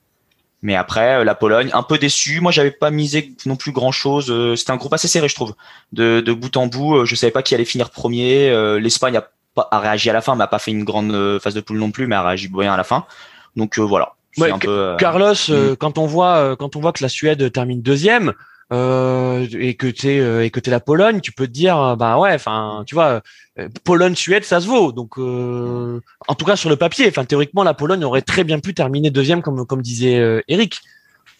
C'est vrai que c'est un, un, groupe un peu, un peu particulier, un peu bizarre. déjà, quand tu vois le premier match Espagne-Suède, où c'est une purge sans nom, où tu l'Espagne qui essaie de rentrer la balle euh, dans le but et, euh, et en fait euh, avec 14% de possession, je crois c'est la Suède qui a les meilleures occasions du match. Tu dis euh, oulala, qu'est-ce que ça va donner au niveau de ce groupe? Euh, Ouais, la, ouais, une grosse déception quand même. Moi, je voyais quand même pouvoir sortir de hmm. de la poule, pas forcément faire des un gros huitième ou un gros quart, mais, euh, mais quand même pouvoir sortir de la poule. Euh, la Slovaquie, la Slovaquie a failli sortir un peu son épingle du jeu. On s'écroule un peu sur le dernier match. Mais, euh, mais c'est par contre, c'est l'Espagne. Euh, on a beau dire que ces matchs de poule sont une préparation, sont une sorte de mise en jambe pour la compétition finale. Ce que j'ai vu de l'Espagne euh, sur ces trois premiers matchs, moi, ça me, je, ça m'inquiète pour eux, quoi, parce que euh, ça fait un peu le système Guardiola, sauf que ben ils n'ont pas de Guardiola. Euh, ça tricote énormément au niveau du milieu de terrain. Morata. Euh, non mais Morata, non mais effectivement devant, devant il y a un problème d'efficacité que ce soit euh, Morata ou ou, euh, ou, Moreno, Gérard Moreno, c'est, je pense que c'est, c'est le même combat. Mais euh, l'Espagne, au-delà du carton qu'ils ont mis sur le dernier match euh, à, à, la Slovaquie, euh, il y a surtout un problème en défense, mon Marco. Et, et s'ils sont allés chercher Emeric Laporte, euh, c'est, c'est, c'est pas pour rien. Mais Emeric Laporte, il solutionne pas les problèmes de la défense de la défense espagnole, hein, Marco. Mais non, mais, mais tu sors d'une grosse décennie euh, avec euh, Piquet et Ramos, euh, qui est peut-être l'une des meilleures charnières centrales de l'histoire. Et là, tu n'as ni l'un ni l'autre. Donc forcément, c'est une transition qui est délicate à digérer. Oui, ça explique la, convocation de, de la porte, de, de, la Puerta maintenant. Mais je pense que l'Espagne, au niveau offensif, ils essaient tout le temps de rentrer dans le but avec le ballon et que euh, il, paye le fait de bah tu n'as plus un Torres aujourd'hui, tu as un Morata, ou tu n'as plus un David Villa, tu as un Morata qui est un bon joueur, mais s'il ne finit pas euh, les actions, euh, il n'y a plus de terminal offensif. Alors ça se fait des passes, c'est très beau, ça circule, possession à 85%, mais c'est du handball, c'est pas du foot. Est-ce que vous, vous comprenez, enfin juste pour rester, on n'a pas trop parlé des joueurs, mais c'est vrai que moi j'étais assez surpris de voir Unai Simon dans, dans, dans, dans les buts de, de l'Espagne, alors que j'aurais attendu un, plutôt un David Derrea. Euh, vous avez des infos sur ce sujet-là? Qu'est-ce qui a fait qu'Unai Simon est passé premier? Ah, Doria a pas fait. Doria a pas fait une extraordinaire saison euh, à Manchester. Il est quand même remis en cause. Hein. Ouais, il, avait des problèmes personnels. Hein. C'était, c'était apparemment, c'était pas lié au foot. Il y avait des, il y avait des, il y avait des problèmes personnels du côté de Derea. C'est ce qui a fait qu'il était plus titulaire en première ligue, mais il restait quand même titulaire en Ligue Europa. Après, le problème, le problème, de, le problème des Espagnols, c'est que euh, Doria est plus aussi euh, efficace qu'avant. Euh, il y a des jeunes gardiens qui devaient être super prometteurs comme Kepa, je ne dirais pas le nom parce que. Arizabalga, là, c'est ça, de, de, Chelsea. notre, de Chelsea qui avait coûté quand même 70 millions et qui s'est fait supplanter par, par Mendy qui venait de Rennes. Euh, ils ont quand même aussi un, un, déficit au niveau du poste. Euh, et c'est vrai que c'est un, un point de défense non plus. Hein. Parce que quand t'as pas un gardien qui, euh, qui est super efficace, euh, derrière, ça, ils tiennent la balle, ouais, mais ils tiennent la balle en même temps pour pas s'exposer à des contres. Et on le voit contre la Suède. Je veux dire, ils ont quand même été à deux doigts de se prendre euh, un but, mm. alors que c'était pas extraordinaire au niveau de la Suède, quoi. Donc, ouais, moi, je, je, c'est vrai qu'on a, quand on parle de l'Espagne, on a, comme on a commencé à le faire, on, on est plutôt très critique vis-à-vis de l'attaque, mais moi, ça, voilà, c'est cette partie. Donc effectivement, la défense là avec Potores et, et la porte. Bon, euh, tu l'as très bien dit, Marco. Hein, on remplace pas euh, la meilleure charnière centrale du monde comme ça en claquant des doigts. Euh, mais il y a aussi ce, ce milieu de terrain hein, avec un, un Rodri qui, qui est excellent avec Manchester City et c'est pas du tout le même avec avec l'Espagne. Alors il a pas exactement le même positionnement aussi dans l'équipe de Luis Enrique. Euh, Coquet aussi. Alors Coquet, je sais pas ce qu'il a. Hein. Je, je, je, je, je, je, sais pas pourquoi il est, il est aussi, il est aussi absent. Euh, pourtant, sur le papier, tu vois, quand tu as un, un trio Coquet, Rodri, Pedri, euh, c'est pas mal, hein Non? Je pense que Coquet, il doit être aussi rincé de ses saisons à la Ouais, il est rôti. Ouais. bah, euh, enfin, je veux dire, c'est ce qu'on disait en début d'émission. Ouais. Euh, ça fait quasiment deux ans qu'il tourne à plein régime. Euh, puis on sait qu'en plus, Simonet euh, fait pas tourner énormément la critico. Donc, euh, tu arrives sur des compétitions comme ça, les mecs, ils sont complètement flingués, quoi. Mm. Euh, c'est ce qui est malheureux pour eux, hein, parce que bah du coup, euh, c'est pas c'est pas leur vrai visage, je pense. Et comme tu dis sur le sur le papier, euh, l'équipe elle est super emballante, mais mais tu les vois complètement cuits, quoi. Euh, bon les gars, merci et on passe, euh, on va passer donc à au dernier, euh, au dernier, la dernière poule, le dernier groupe, le groupe F, celui de la France et donc forcément on va faire un gros focus sur l'équipe de France. L'équipe de France, comme vous savez, qui termine première de son groupe, l'Allemagne qui la talonne, le Portugal troisième, donc les, ces trois équipes sont qualifiées et la Hongrie qui n'a pas démérité, euh, euh, qui, qui, termine dernière. Alors, je vous propose qu'on parle pas trop des Hongrois. Euh, voilà, on les a trouvés très courageux. Bravo les Hongrois, super, ils sont très contents. Mais bon, ils terminent dernier, ils sortent de l'Euro. Donc, parlons plutôt de, de, des trois gros. avant de parler de l'équipe de France, parlons de l'équipe d'Allemagne, hein, donc qui termine deuxième. Et franchement, si on était Joachim Le là en ce moment, je pense que déjà on, on, serait en train de se sentir le cul comme il a l'habitude de le faire euh, sur, le banc parce que franchement quelle chance quelle grosse chatte de la part de cette équipe d'Allemagne de réussir à terminer deuxième. Euh, mais aussi j'aurais des, des casse-têtes hein, sur l'équipe à aligner hmm. parce qu'il y a quand même assez peu de, de satisfaction hein, Eric. Bah en fait le gros match qu'ils ont fait contre le Portugal c'est parce que euh, Semedo qui est toujours très bien placé a laissé Gossens tout seul tout le match et du coup, bah, tous les buts viennent de là, des centres, des têtes, euh, tout vient de là. Et du coup, ils gagnent 4-2. Mais c'est vrai que contre la France, contre la Hongrie, j'ai pas trop vu. Je regardais sur un deuxième écran, mais c'était pas non plus euh, fameux. Et jusqu'à jusqu'au bout, ils pouvaient être éliminés encore euh, chez eux quand même à Munich. Donc donc c'est quand même l'Allemagne. Ouais, c'est pas très très rassurant. On sait pas où se place Kimmich parce que là, il joue en tant que piston, mais en club maintenant, il est milieu de terrain et on sait qu'il est très fort au milieu de terrain, Kimmich. On a un bon Gossens devant, même pareil. Bon, Averts fait quand même euh, des bons matchs, je trouve, surtout le match contre le Portugal, mais c'est pas très très rassurant non plus. Et en plus, ils vont jouer l'Angleterre euh, dès les huitièmes, donc euh, bonne chance pour s'y remettre directement. Euh, Marco, on parlait de naufrage. Je pense que Mathieu Muls, c'est un, un beau naufrage allemand, non? Oui, alors, ouais, je, suis un peu triste parce que c'est un, un, défenseur que j'aime beaucoup, moi, Hummels. Je l'ai toujours trouvé très fort. Euh, toi, les défenseurs, les défenseurs lents, t'aimes bien, toi?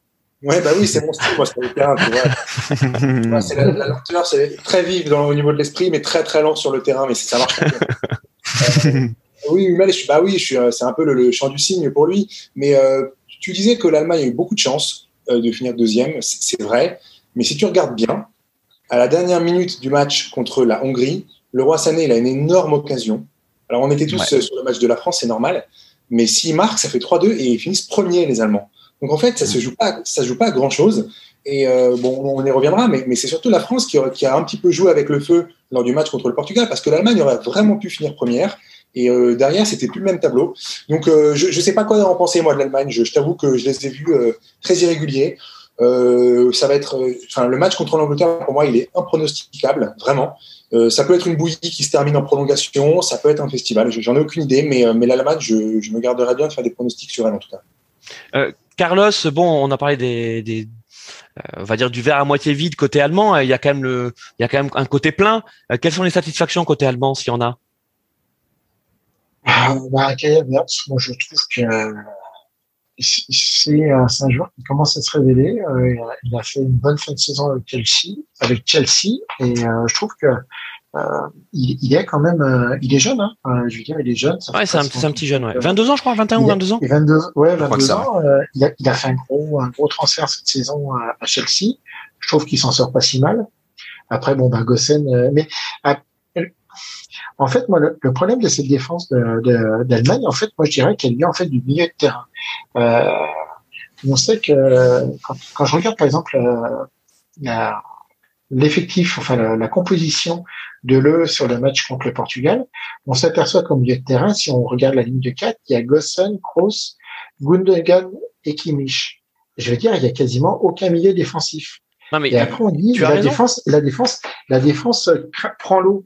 Mais quand tu as Rudiger, Hummels et Ginter, qui sont pas réputés les plus rapides, euh, quand tu te prends des éclairs euh, de la part des milieux de terrain ou, quand tu as des passes, des passes éclairs, et eh ben forcément, tu mets en difficulté ta défense centrale derrière.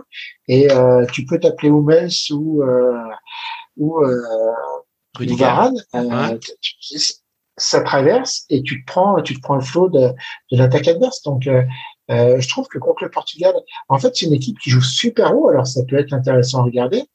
Quand elles ont la balle, quand elle a la balle, c'est un peu comme le, comme l'Espagne. Ça peut être intéressant parce que techniquement ils sont ils sont très très forts, mais il faut pas qu'ils perdent la balle quoi parce que sinon ils sont ils sont traversés. Et le match, euh, j'ai regardé en différé le match euh, contre la Hongrie. Le deuxième but, c'est quand même sur le le, le le, ah, euh, le coup d'envoi des Allemands où en trois passes, l'équipe hongroise traverse l'équipe allemande et en fait euh, ils sont mais complètement le milieu de terrain il est complètement à l'ouest quoi. Ah ouais. et euh, ouais mais Carlos ce but là alors juste tu as raison mais ce but là de la Hongrie donc le, but du 2-1 je pense que n'importe quelle équipe n'importe quelle équipe se le prend parce que vraiment enfin tu vois c'est c'est euh, un alignement des planètes pour les Hongrois. Euh, mais, tu vois, tout, tout, est parfait. Tu vois, c'est vraiment ça, ça va vite. T'as le contrôle, t'as le machin, t'as la petite louche. Le mec, il poursuit son action. Euh, il a le rebond parfait. Il met la tête. Enfin, tout, n'importe quelle équipe se le prend. Et en plus, c'est dans l'euphorie allemande qui, au moment où ils égalisent, en fait, les Allemands, ils sont sûrs de leur puissance. au moment où ils égalisent, ils se disent, ce match, il est à nous. Oui, mais tu, tu vois, t'as pas un joueur, par exemple, dans le milieu de terrain, qui est capable d'aller mettre un coup. Kroos, c'est un très très bon joueur hein, techniquement. Hein. Gundogan c'est pareil, mais c'est des c'est des numéros 8 ou des numéros 10. C'est pas des vrais numéros 6. C'est pas des mecs. Non mais il manque un bourrin. Et, et, le bourrin, ça, ça s'entend bien parce que l'Allemagne là, et il y a de fortes chances donc qui joue euh, contre contre contre l'Angleterre, c'est Goreska. D'ailleurs, euh, côté allemand, la presse allemande était assez étonnée de pas voir Goreska titulaire dans cette équipe euh, allemande. Euh, c'est lui d'ailleurs qui met le but du 2-2 euh, donc il rentre en cours de jeu pour l'Allemagne et il y a de fortes chances que Goreska on continue à le voir. Je sais pas si vous avez vu le garçon, hein. c'est un bon Golgoth. Hein.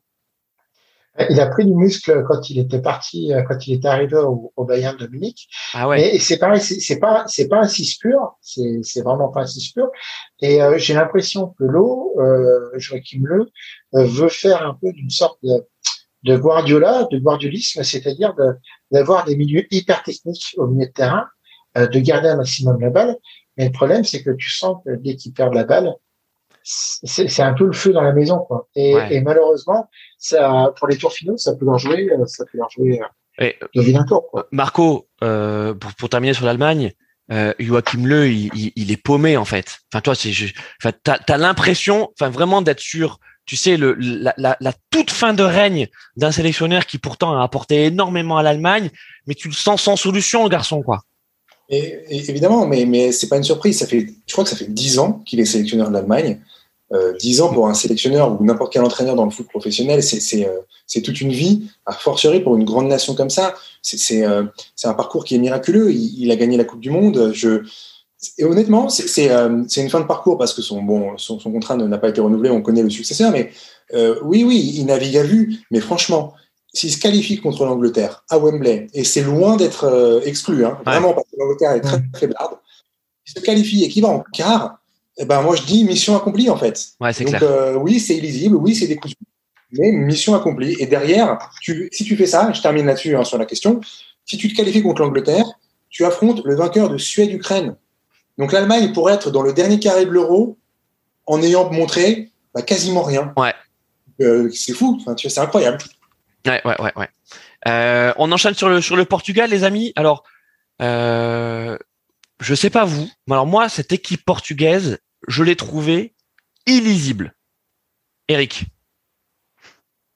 Ah oui, alors, impossible. Alors là, j'ai l'impression qu'ils refont le coup de l'Euro 2016 où ils vont faire que des matchs nuls, arriver en huitième et après, euh, je sais pas. Ils, ont mis Renato Sanchez sur le banc en plus, alors que le premier match, on voit bien que son entrée elle est importante. Ou le, oui, le premier match contre la Hongrie.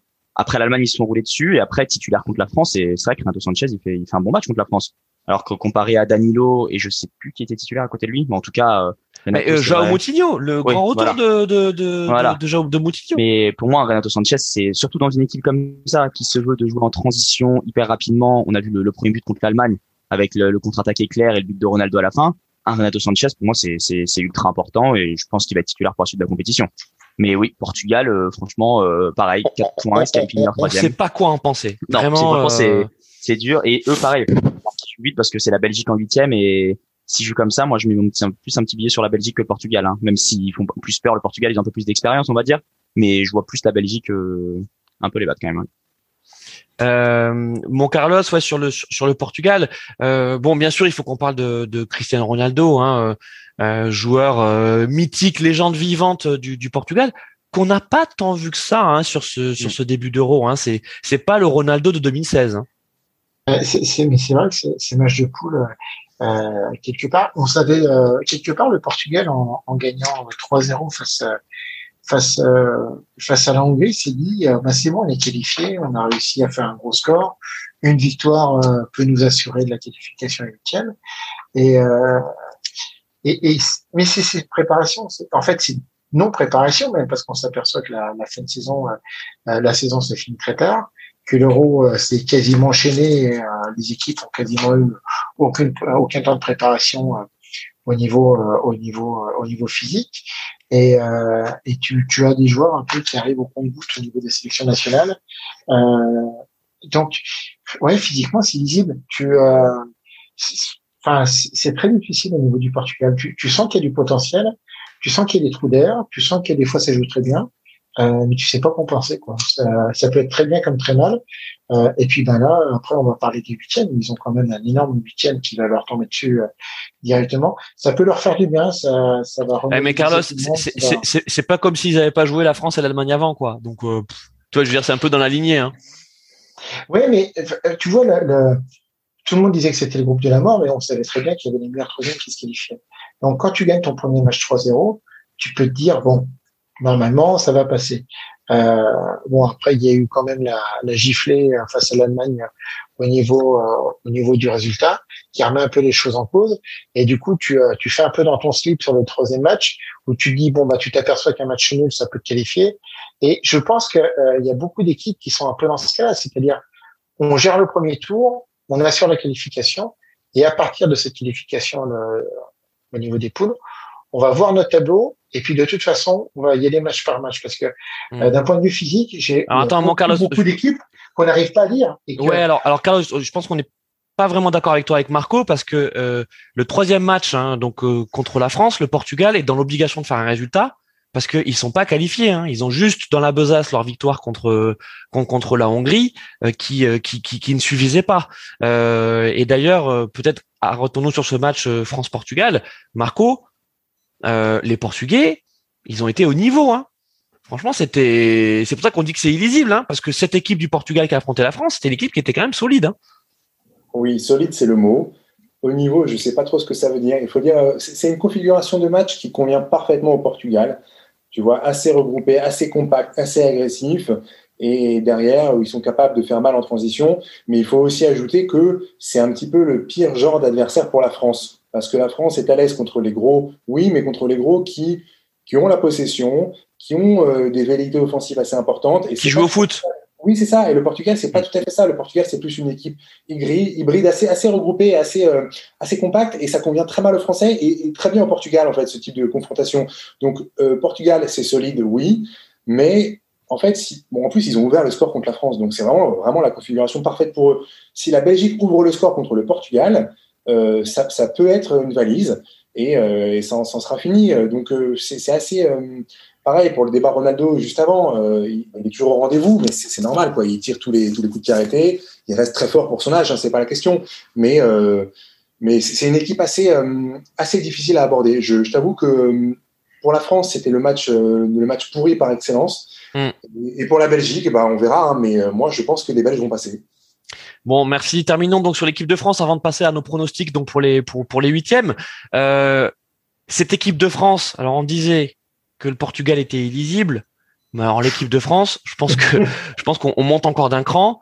Euh, bien sûr, il y a notre cœur de supporter qui parle et, et on est content de, de, de voir euh, de voir notre équipe de France qualifiée, euh, mais on est quand même inquiet, hein, n'est-ce pas, Eric? Alors oui, surtout que là on a pris toutes les blessures. Bon, on ne sait pas ce qui sont des vraies blessures ou pas. J'ai l'impression que Digne ne va pas revenir. Hernandez pourrait rater un seul match, donc ça va être Rabiot défenseur gauche normalement pour la suite de la. Alors, on aurait peut-être du bois. Hein. On aurait peut-être du bois aussi. Oui, voilà. Bah, je préfère voir Rabiot personnellement, en tout cas en défenseur gauche. Je trouve qu'il a pas fait une si mauvaise entrée que ça contre le Portugal. Mais euh, mais après c'est vrai, on sait toujours pas. Est-ce que c'est un 4-4 de losange? Tolisso il devait jouer à droite, au final il rentrait souvent, donc ça veut dire que Jules Koundé a pas fait un si bon match. Mais en même temps, il n'était pas à son poste, plus il avait personne devant, donc ça aide pas non plus. Euh, Est-ce que Coman, comme il a fait une assez bonne entrée, il va aussi jouer à droite, donc on repasse en 4-2-3-1, c'est, on sait pas trop. On sait pas trop. Est-ce que le Tolisso c'est le Matuidi de 2018 on, on voit, donc euh, franchement c'est assez lisible. Un bon match contre l'Allemagne quand même, parce que contre attaque on a eu beaucoup d'occasions. On marque, on marque deux buts hors jeu. Pour moi il y a penalty. Je sais pas si oui, vous, mais je, trouve qu'il touche les deux pieds avant le ballon, donc pour moi il le déséquipe quand même. Pour moi il y a péno. Euh, Benzema fait un bon match même sans marquer. Après contre la Hongrie, bon, c'était un peu compliqué. Benzema en rate une belle, là, en plus. J'étais un peu déçu parce que je me suis dit, s'il faut la marque, c'est la confiance. Et on l'a vu que là, il a repris la confiance, c'est bien son, son doublé. Donc voilà. on se fait bouger, hein. Contre la Hongrie, ah on se fait bouger, hein. S'il gagne, c'est pas un scandale, hein, Sur le terrain et aussi dans, les, mm. dans les têtes.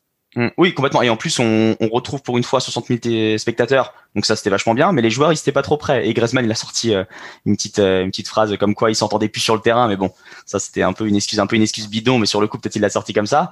Mais euh, non, mais c'est vrai. Et en plus, le but qu'on prend, c'est un peu ce que ce que Varane n'aime pas, être pris dans son dos. Quand Varane il doit courir après un attaquant, il est pas si fort que ça. Euh, s'il est meilleur en, en, stopper et Pavard non plus. Et du coup, bah franchement, là, on ne pas démérité.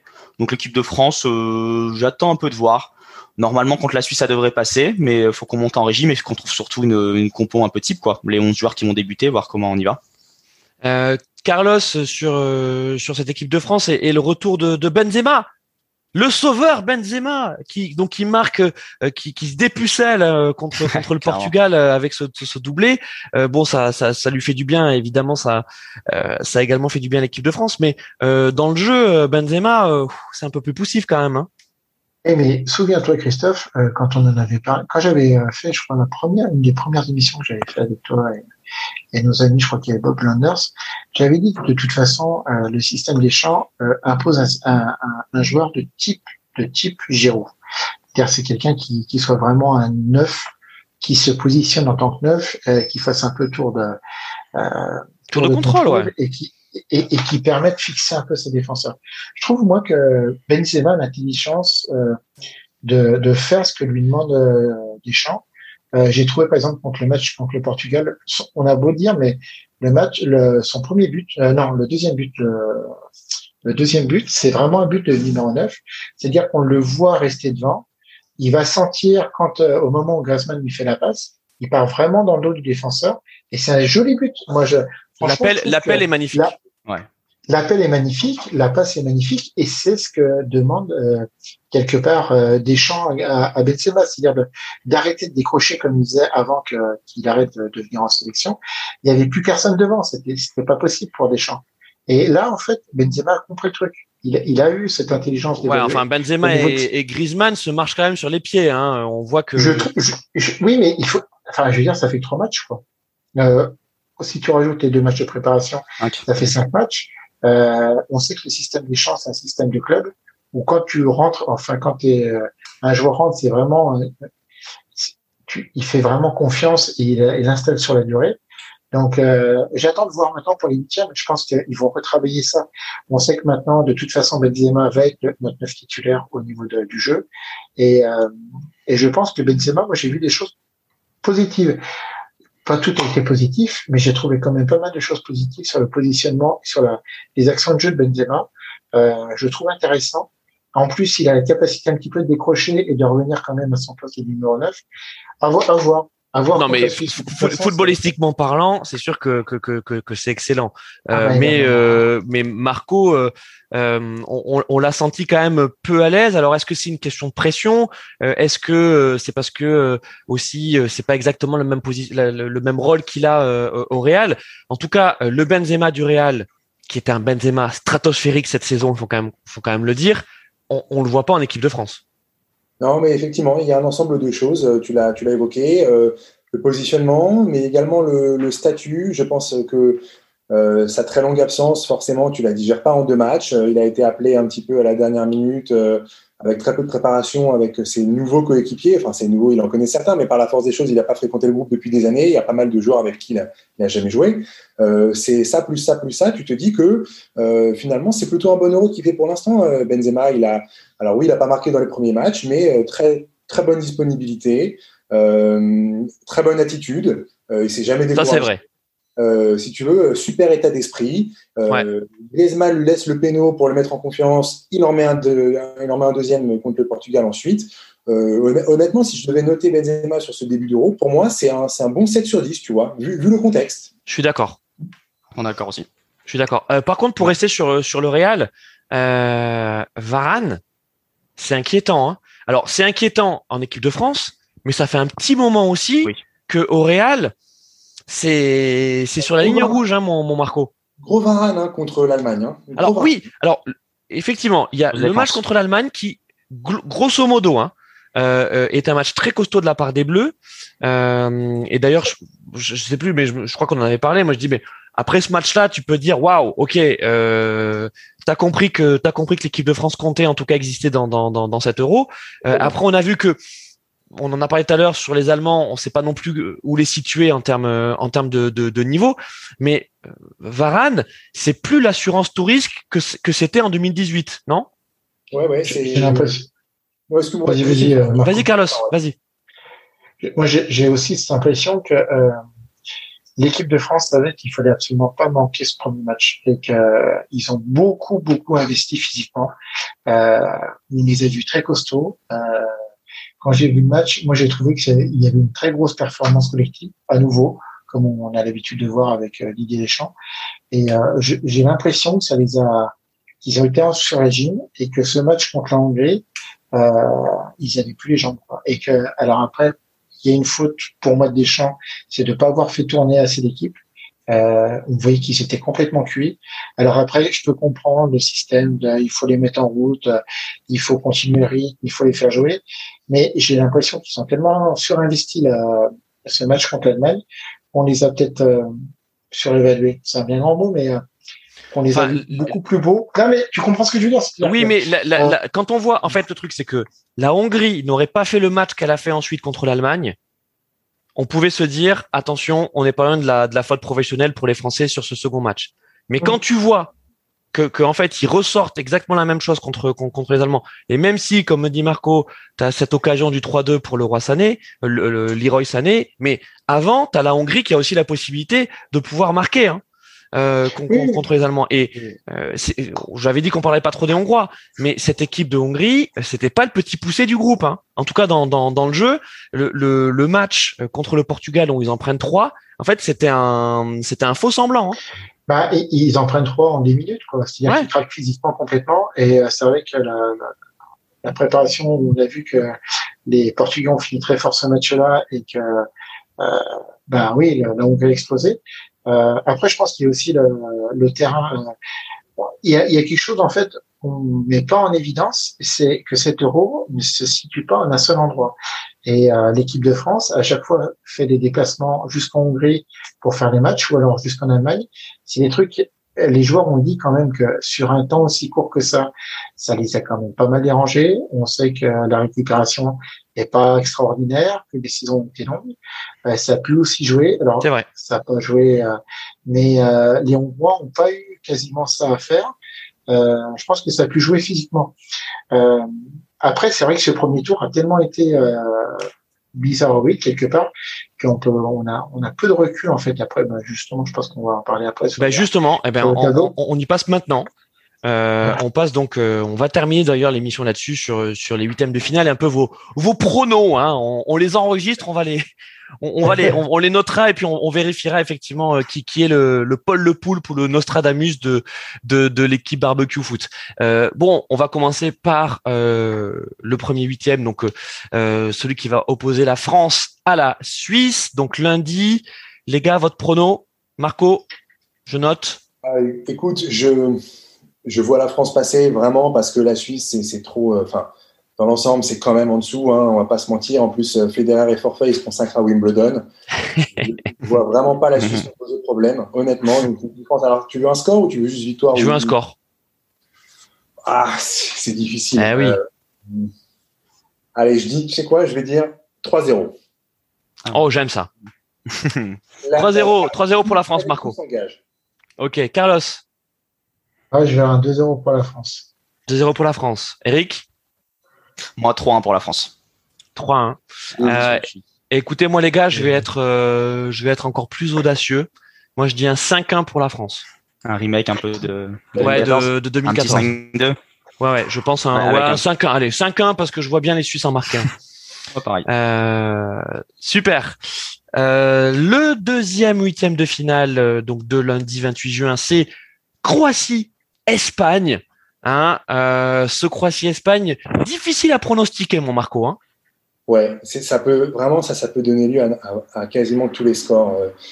Je l'impression laissée par la Croatie, tu vois, avec une forme assez croissante sur le début du tournoi, et, et la mauvaise impression laissée par l'Espagne me ferait dire que je vois un score étriqué en faveur de la Croatie, genre un, un 2-1. Je dirais un 2-1 croate. 2-1 pour la Croatie, mon Marco. Carlos Ah ben pareil.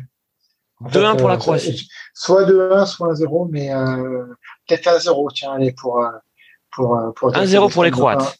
1-0 pour les Croates. Eric Eh ben moi, je vais aller voir les Espagnols passer. Moi, je pense, je dis 2-1 pour l'Espagne. Mais pareil, quelque chose en prolongation, même voir au tir au but, c'est un truc très serré et ça va tourner sur quelque chose. Mais j'espère pour eux qui se sont un peu réveillés dans le dernier match et j'aimerais bien, j'ai toujours bien aimé Luis Enrique. J'aimerais bien qu'il aille un peu loin avec cette équipe. Mm. Et je le vois bien, je le vois bien passer, ah, pas aller beaucoup plus loin, mais passer la Croatie. Et voilà, parce qu'après, on les affronte en quart. Hein, donc, euh. Oui, non, mais on les battra en quart tranquillement. moi, les gars, moi, les gars, je vais suivre, je vais suivre Eric. Et je vois une mm. victoire de l'Espagne euh, parce que je, je, pense que je pense qu'ils sont ils sont cramado hein. Ils, ils, sont cramaric les Croates. Hein. Ouais, les Croates là, va, va, marquer un but. Euh, donc, donc moi je, je, je, vois bien en fait un je vois un 2-0 sec pour, euh, pour les Espagnols. Mm. Est-ce que... Modric, euh, Modric un coup de génie, mais, ouais. mais je pense que Marco Est-ce que je peux changer mon prono? Vas-y, vas-y. je vois un partout et calibre de l'Espagne au tir au but. Ah, pas mal. Ok. un peu à y aller comme ça aussi. Ok, ok. donc, euh, donc match nul, un partout, calibre de l'Espagne au tir au but. Ouais. Ok, très bien, c'est enregistré. Euh, on passe ensuite donc au huitième de finale de dimanche. Donc le gros euh, huitième de finale de, dimanche, c'est Belgique-Portugal. Allez, mon Marco, Belgique-Portugal. Écoute, je, ça c'est pareil, hein, je vois pas une avalanche de but, donc pour moi c'est Belgique. Euh, moi je vois bien un partout à l'issue du temps réglementaire et deux en Belgique prolongation. Ok. Carlos. Ah, Carlos, il est en pleine réflexion là. Ah, moi je, vois les Portugais. Je, je vois la, je vois Cricri euh, faire la bise à la défense de la Belgique.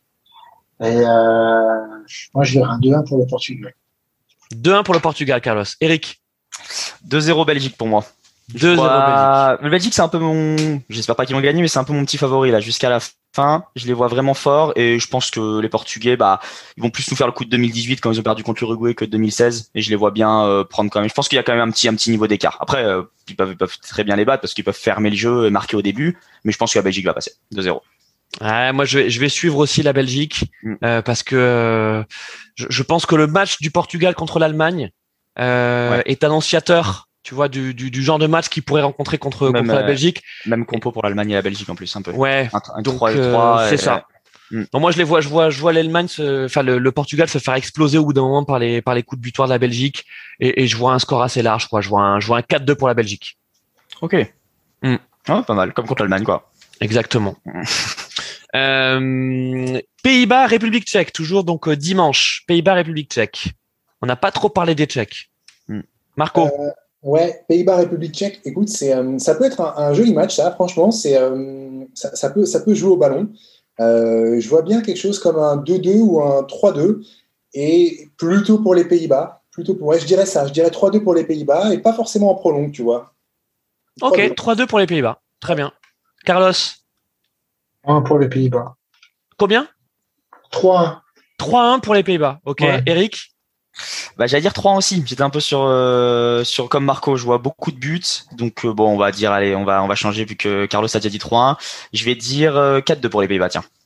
Très bien. 4-2 pour les Pays-Bas. Eh bien, Ouais. moi, les gars, je joue la victoire de la République tchèque. Ah, pourquoi pas, hein. Je joue un match nul. Je joue un 1 partout. Euh, et je vois bien, je vois bien la République tchèque nous faire le, le, le coup du rat crevé euh, et, et l'emporter au, au tir au but. Alors par contre, par contre, après derrière, ils auront plus rien dans les chaussettes. Ils vont se faire éclater par l'équipe qu'ils vont rencontrer, mais au moins ils auront battu les Pays-Bas. Qui est Danemark-Pays de Galles en plus. Ouais, Donc, euh, Exactement. Un Danemark en demi-finale. Euh, on passe maintenant au match donc euh, ah mais euh, on revient à ben non c'est de, de, de samedi hein, dès, de- dès demain pardon hein, le euh, je me suis trompé tout à l'heure en disant que les, les, les premiers huitièmes étaient lundi. Non c'est dès demain avec Italie Autriche les amis. Italie Autriche Marco. Ouais, moi, je vois une qualif de l'Italie assez facile. euh, avec, euh, alors, ils ont trouvé leur 4-3-3 avec. Si tu mets les trois du milieu, euh, euh, Verratti, Locatelli, Barella, euh, ce sera vraiment, ça va, ça va Mm. envoyer. Mm. Mais Verratti, il est tellement fort que tu peux même jouer euh, en, en 4-1-3 avec juste Verratti au milieu. Ça passe quand même. Donc, je Ouais. dis, non c'est vrai que contre contre l'Autriche en tout cas tu tu peux Non, prendre ce mais- risque là tu peux jouer, tu peux jouer à 9 avec Marco au milieu tout seul. Verratti peut peut-être même leur faire un but euh, hors de la surface de réparation. non mais Ouais. tu peux non mais tu, tu tu peux en tout cas euh, tu peux avoir un Marco Verratti qui joue un peu comme à Paris Oui. Euh, Un peu plus haut. voilà, en- un peu plus haut en, en faux meneur de jeu. Je pense aussi, donc je dis 4-0 Italie avec un triplé de Marco Verratti. Bon allez, on prend le 4 on prend le 4-0 euh, pour l'Italie, mais, mais mais le triplé on, on verra. Carlos, Oh, L'Italie, je vois, je vois un 3-0. moi. Ok, Eric, Moi, je vois 2-0. Je pense euh, 2-0, mais rapidement. C'est-à-dire qu'à la 60e, c'est plié. Il faut tourner. Et voilà. Et pareil, je suis d'accord avec Marco. Si, si on a un, un Verratti de ce niveau-là, euh, pas blessé et tout, euh, franchement, euh, pour l'Italie, c'est un plus, euh, c'est un plus de fou. ouais ouais, vraiment, je, ça peut être le- vraiment le- un des meilleurs milieux. moi, je vous suis aussi sur le sur la victoire de l'Italie. Par contre, je pense que ça va pas être une large victoire. Je pense que ça va être un un 1-0 Catenaccio des familles. Ah ok. Un Italie à Mm. l'ancienne. Voilà, voilà. Euh, comme on a pu voir en poule d'ailleurs. hein. Euh, ils- ils- Ouais, un parce peu. qu'ils sa- ils savent faire les, les Italiens. Ils savent défendre, hein. Ça fait beaucoup Exactement. de but, hein. Pays de Galles, Danemark, les amis. Toujours samedi, demain. Ça, c'est dur. Hein. Pays de Galles, Danemark, honnêtement. Bon euh, match merguez, on peut le dire. Hein. Ça, c'est un bon match merguez des huitièmes. Hein. Ouais. C'est vraiment le match merguez. C'est, c'est- Marco, je, je sais pas. Honnêtement, je sais pas. Je vais te dire, euh, allez, 2 2-1 Danemark, parce que j'ai envie que le Danemark aille un peu loin vu ce qui s'est passé, mais je. Mhm. sans aucune conviction. Carlos, Pareil, 2-1 Danemark. Je, je vois le Danemark moi, aller jusqu'en demi-finale, en fait. Eric, Euh, moi, je vais dire 3 de Danemark. Je vois le Danemark passer, mais pareil, je vois quelques buts. Le Danemark a su jouer un peu vers la fin, donc euh, je pense que ça va tenir encore un peu et peut-être même aller euh, 3-2 en prolongation. Un 2-2 euh, en finale. très bien. Euh, bah, écoutez, moi, je vais jouer le Pays de Galles, les gars. Et, et je pense que ça va être vraiment la purge de ces huitièmes. Je pense qu'on va avoir un 0-0. Non, mais toi, c'est 0-0, 0 cases, tu vois, et ça va jouer au tir au but, et au c'est le. Pays de Galles qui va passer au tir au but. Donc c'est Michael qui prend, qui perd un tir au but. Ouais, ouais, ouais. Ok. Je, je, je, je vois ça. Tu vois, qui va, qui craquer sous, sous, sous la, sous la pression. Euh, donc, euh, donc, donc voilà. Euh, et puis donc euh, les deux derniers matchs donc de ces euh, de ces huitièmes donc de, de mardi, du mardi euh, 29 juin, c'est donc le Suède-Ukraine qui je pense niveau merguez aussi vaut euh, vaut Pays de Galles Danemark. Marco. C'est, pareil. Tu sais quoi les, les, les meufs sont tellement bonnes dans les deux pays que je vais dire 69. 6 6-9 pour l'Ukraine. Ok. Allez un vrai score. J'en sais, rien. Franchement, ça peut être une purge aussi, ça. hein. Ça peut être un, un 0-0. Allez, tu sais quoi Je vais dire 0-0. 1-0 en prolongation pour l'Ukraine. Allez ok 1-0 pour l'Ukraine. Carlos. Ouh je te sens inspiré. Je te sens. Et là là je sens je, vraiment. vois, je, allez, allez, je vois les tirs au but aller un petit un partout et euh, qualification de la Suède. Ok Eric? Ah bah, moi je le vois dans l'autre sens. J'allais dire un partout pareil, mais pas très beau match et qualification de l'Ukraine au tir au but. Ok, eh ben écoutez, pour une fois, c'est moi qui vais jouer le- le- le- l'offensif.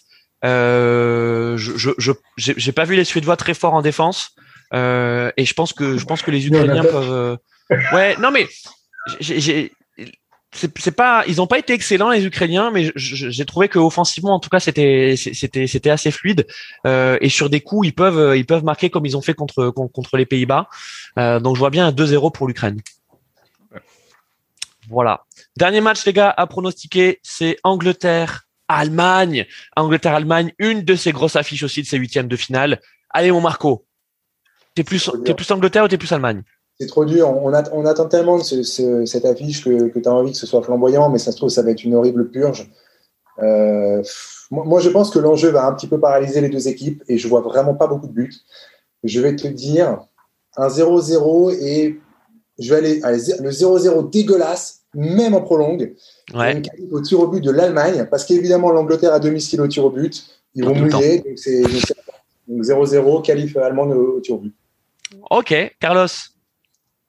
Euh, je vois l'Allemagne. Et euh, je vois la, la caquette du col anglais euh, arriver dans les dernières minutes. Donc, je vais dire le, le vieux 1-0 tout pourri avec le but tout pourri en fin de match pour l'Allemagne. Tu vois Pickford se, se, se trouver donc. Mais c'est bien, et les pronos deviennent de plus en plus précis. Maintenant, on a, on a les actions, les minutes, les, les minutes. actions. 98 minutes.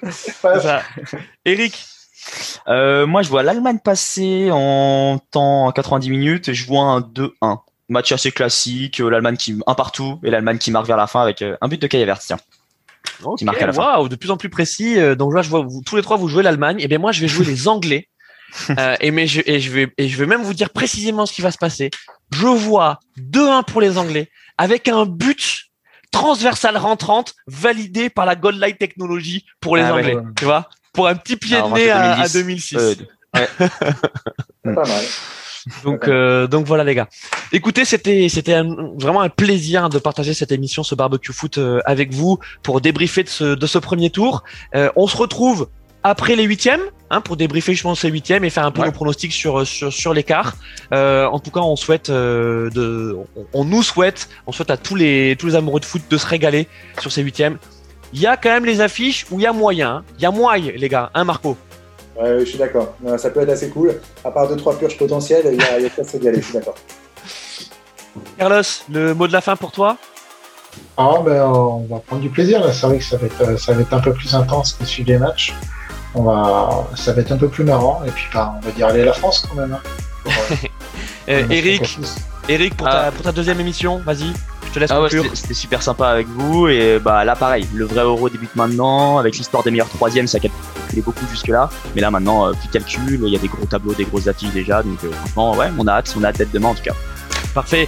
Merci encore à vous tous. Merci de nous avoir écoutés. Et puis, ben, on se retrouve sur, sur les réseaux sociaux de, de Radio Mergazanco. Ciao, ciao. Allez, bye. Ciao. Merci. Salut.